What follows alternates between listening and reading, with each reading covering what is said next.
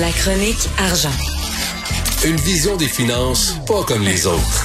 Alors, Yves Daou, directeur de la section argent du Journal de Montréal, Journal de Québec. Yves, le clan Bronfman qui s'est encore présenté avec euh, son petit chapeau devant Valérie Plante en disant « Donnez-nous de l'argent! » C'est quoi, ça me fait penser là, au film La Grande Séduction. Ça me rappelle quand ils ont voulu attirer le médecin, le Christopher Lewis. Là, Oui. là, l'idée, c'est que là, ils font tout, ils disent même que ça va prendre de l'argent. En fait, le, le, le là, qui, en passant, hein, ça fait presque cinq ans hein, qu'ils mènent cette barque-là de lobbyistes là, pour essayer de faire avancer le projet. Puis, euh, donc euh, là, ils ont, ils ont mis une équipe de séduction pour séduire euh, François Legault puis Fitzgibbon. Et là, euh, bon, ben Fitzgibbon leur a dit, ben peux me séduire, mais celle qu'il faut que tu séduis absolument, c'est Valérie Plante, parce que là, elle, elle a gagné son élection. Puis c'est elle qui va décider de l'avenir de ce de, de, de, de ce plan-là. Même si elle dit qu'elle n'est pas intéressée par euh, financer le stade, ce qui est clair qu'ils ne mettront pas d'argent là-dedans, c'est tout le développement, l'urbanisme, le développement du bassin Pine. Qui, qui, qui, qui- en fait, c'est ça le projet. Parce Ben que la réalité, là, quand tu regardes ça, là, puis euh, je, pense que ce matin dans le journal, autant l'article d'Olivier Bourque que, la chronique de, de, de, de Tremblay montre très clairement que dans leur esprit, hein, le projet il serait bouclé à 70 euh, euh, qui a été présenté à Valérie Plante. Puis là, on parle de revamper tout ce secteur-là, Griffintown, développer le secteur du pont Champlain, l'idée de créer un autre deuxième centre-ville, tout ça. Donc, c'est plus large que la, que, la. Puis toutes les pièces de logo se mettent en place. Récemment, on a eu la nouvelle de Devenco qui a acheté un terrain qui n'est pas plus cher, pas loin de Costco, puis dans ce, dans ce coin-là. là. Donc, euh, évidemment, l'opération séduction se fait. Hier, nous, euh, notre journaliste Olivier Bouc a parlé à un des partenaires très actifs dans le groupe baseball, qui est Eric Boyko. Là. Puis lui, là, il sent l'énergie, là, tu comprends-tu, là, Valérie Plante, là, a l'air enthousiaste, même si elle ne le dit pas euh, clairement. Là. Euh, puis côté du gouvernement, ben, tu sais, les, là, il regarde toutes sortes de scénarios en dehors du stade. Si on doit investir, on va investir dans une zone économique, multi-logement, multi-économique, tout ça. Mm. Fait que, tranquillement, ils se rapprochent de leur but. Mais le seul but qu'ils n'ont pas atteint encore, c'est de convaincre la population. Puis ça, la convaincre la population, ça veut dire qu'ils vont devoir sortir, carte blanche, là, l'idée de combien ils demandent à l'État, le plan, les impacts, les risques. Euh, Puis ça, là, ils nous ont, ils ont dit euh, dans l'article euh, de la chronique de Régent Tremblay, ils disent qu'ils vont faire ça là, en, en début d'année. Euh, mais ce qui est fascinant, là, quand je te parle de l'opération séduction, là, ce qui est fascinant, là, c'est que juste te dire que euh, euh, notre ami Coder, Denis Coder, qui, rappelle-toi, qui avait été supporté par tout le groupe de baseball juste avant l'élection, la, dernière élection. Il avait trouvé le job chez euh, Stingray de, de Eric Boyko, qui, qui fait un grand groupe du baseball. Et là, euh, Denis Coderre, selon nos rumeurs, a cherché, encore une nouvelle job. Et Stingray, ils ont dit non. Parce que ce qui est intéressant, c'est qu'il dit c'est un excellent entrepreneur d'affaires international, mais même s'il travaille pour nous à l'extérieur, ça mélangerait les cartes. Il dit, c'est pour eux autres, là, c'est comme de son de son avis à lui, là, c'est pas le temps de déranger l'actuelle administration de la ville de Montréal. Donc, tu vas pas séduire la ville de Montréal avec Denis Coderre dans ton équipe. Ah oui, il a perdu, il a perdu des plumes, là. Oh, mes amis, écoute, euh, le clan Brofman semble l'avoir euh, laissé tomber, là, alors qu'il avait quand même été monsieur, monsieur Ben oui. à l'époque. euh, donc, euh, quand même une nouvelle intéressante euh, de la bouche même d'Éric Boyko, qui lui l'avait engagé hein, en passant. Donc, ça veut dire Euh, son, son avenir comme lobbyiste est un peu, euh, un peu fragile, là, à Denis Coderre. Ben, En tout cas, auprès de la ville de Montréal, ça, c'est sûr. Ouais, en tout cas, il y a toxique un peu pour ceux qui veulent séduire euh, Valérie Plante. Qu'est-ce qui se passe à la presse? Parce qu'on sait que la presse n'appartient plus à Power Corporation. La presse est maintenant un organisme sans but lucratif. Là. Et euh, c'est bizarre parce que habituellement, les organismes sans but lucratif, ben ils font ils font ils font monde de transparence, font preuve de transparence. Mais là, les, les grands patrons veulent pas dévoiler leur salaire.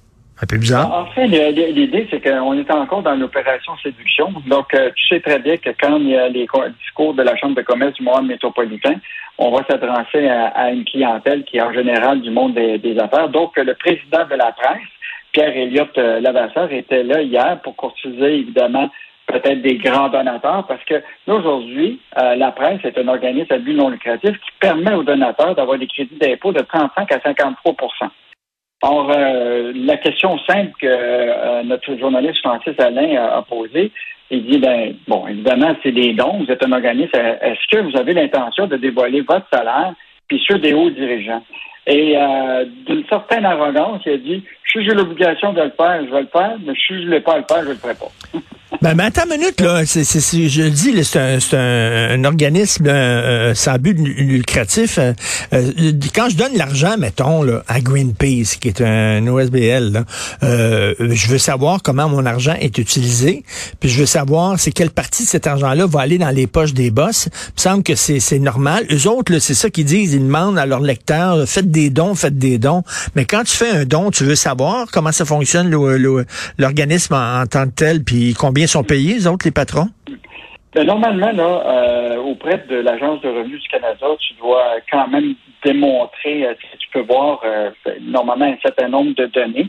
Mais ce que tu dois voir, c'est justement toute la question des dépenses, puis ces affaires-là. Fait que ça, on va pouvoir les regarder quand ils vont pouvoir les, les, déposer. Puis l'autre avant, c'est les grands donateurs. Les grands donateurs, il y en aurait, mais là, on a ils ont affiché quelques grands donateurs mais ils n'ont pas affiché combien de montants ils ont mis.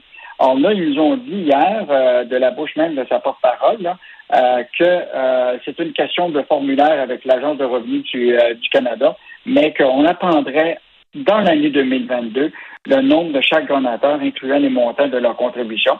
Donc, on a hâte de voir si ben les, les, grands donateurs. Et en passant, hier, euh, justement, à la fin de cette conférence de presse, je veux juste mentionner que malgré que ça fait quand même trois ans qu'ils sont devenus nos BNL, euh, le Pierre-Olivier Lebasseur, qui en passant, je te rappellerai, qui est quand même le, il a été chez Power Corporation de 1995 à, 2006. Il a été trésorier à la, aussi. Puis en plus, c'est le cousin de France Chrétien Desmarais, qui est marié à André Desmarais, qui est la fille de l'ex-communiste du Canada, Jacques Chrétien. Écoute, hier, il a louangé André Desmarais en disant qu'André Desmarais a toujours été un fervent défenseur de la mission de, la presse. Donc, euh, j'ai bien hâte de voir qu'il va être un grand donateur. Ben oui, j'ai hâte de voir ça. Moi aussi, Pierre Elliott Levasseur, comme Pierre Elliott Trudeau. Euh, euh, et écoute, très mauvaise nouvelle pour le centre-ville de Montréal, parce que là, le gouvernement dit aux travailleurs, restez donc chez vous, faites du télétravail. Et ça, c'est pas une bonne nouvelle du tout pour les gens qui s'occupent de la croissance économique du centre-ville. Non, en fait, rappelle-toi, il y a récemment, la Chambre de commerce du Montréal métropolitain, euh, tu sais, je reviens à Montréal, il avait préparé toute une opération. Même moi, je connais des gens là, dans certains euh, bureaux de travail. Donc, tout était organisé, c'était un retour progressif, donc trois jours au bureau, deux jours à la maison, tout ça. Et là, ils apprennent hier là, qu'il il faut qu'ils favorisent le, le, travail à la maison. Euh, donc, évidemment, hier, euh, Michel Leblanc de, la Chambre de commerce du Montréal métropolitain s'annonce qu'il tombe bien mal parce qu'évidemment, quand tu as un centre-ville quand même de deux, trois jours, ben, tu as quand même des restaurateurs autour, tu as, quand même une activité euh, hmm. économique. Ben là, écoute, ça, ça peut être mis en, en, en danger. évidemment, là, tout le monde réclame de nouveaux programmes d'aide aux entreprises qui vont être limités dans, dans justement compte tenu de, de, de ça. Évidemment, d'autres, évidemment, comme le Conseil du patronat, dit, ben, tu sais, il faut déployer rapidement et rendre accessible aux gens les tests rapides pour euh, la COVID de, la COVID lui-même. Ça, la question des tests rapides, ça, ça aurait dû être annoncé depuis longtemps. Ben oui. Euh, ça, là, c'est vraiment. Écoute, quand tu regardes ça, là, mettons en France, les tests rapides sont là. Euh, déjà le rappel du troisième du troisième euh, vaccin là, pour les 18 ans et plus est déjà parti depuis plus qu'un mois euh, pour les 18 ans et plus.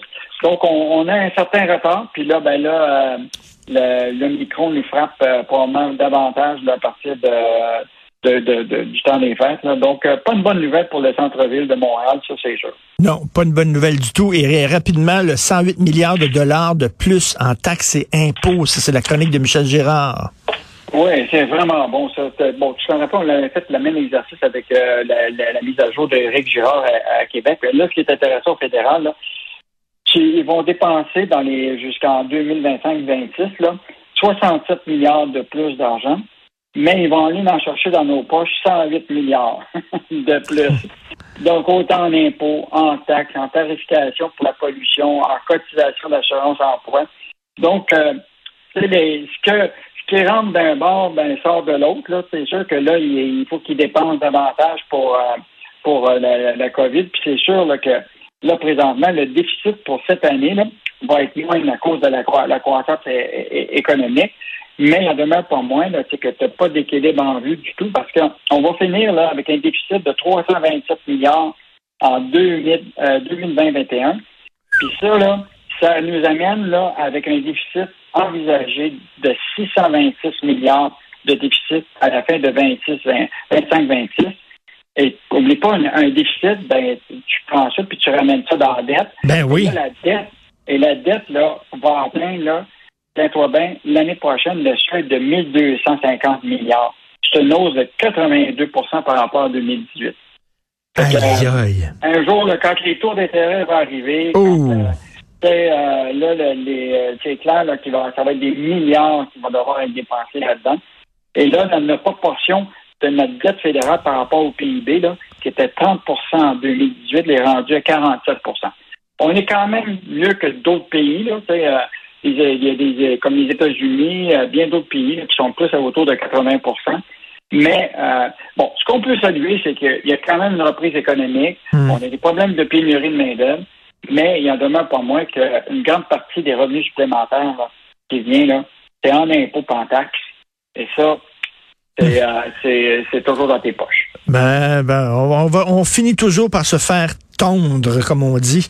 Merci beaucoup, Yves. On se reparle demain. Bonne journée.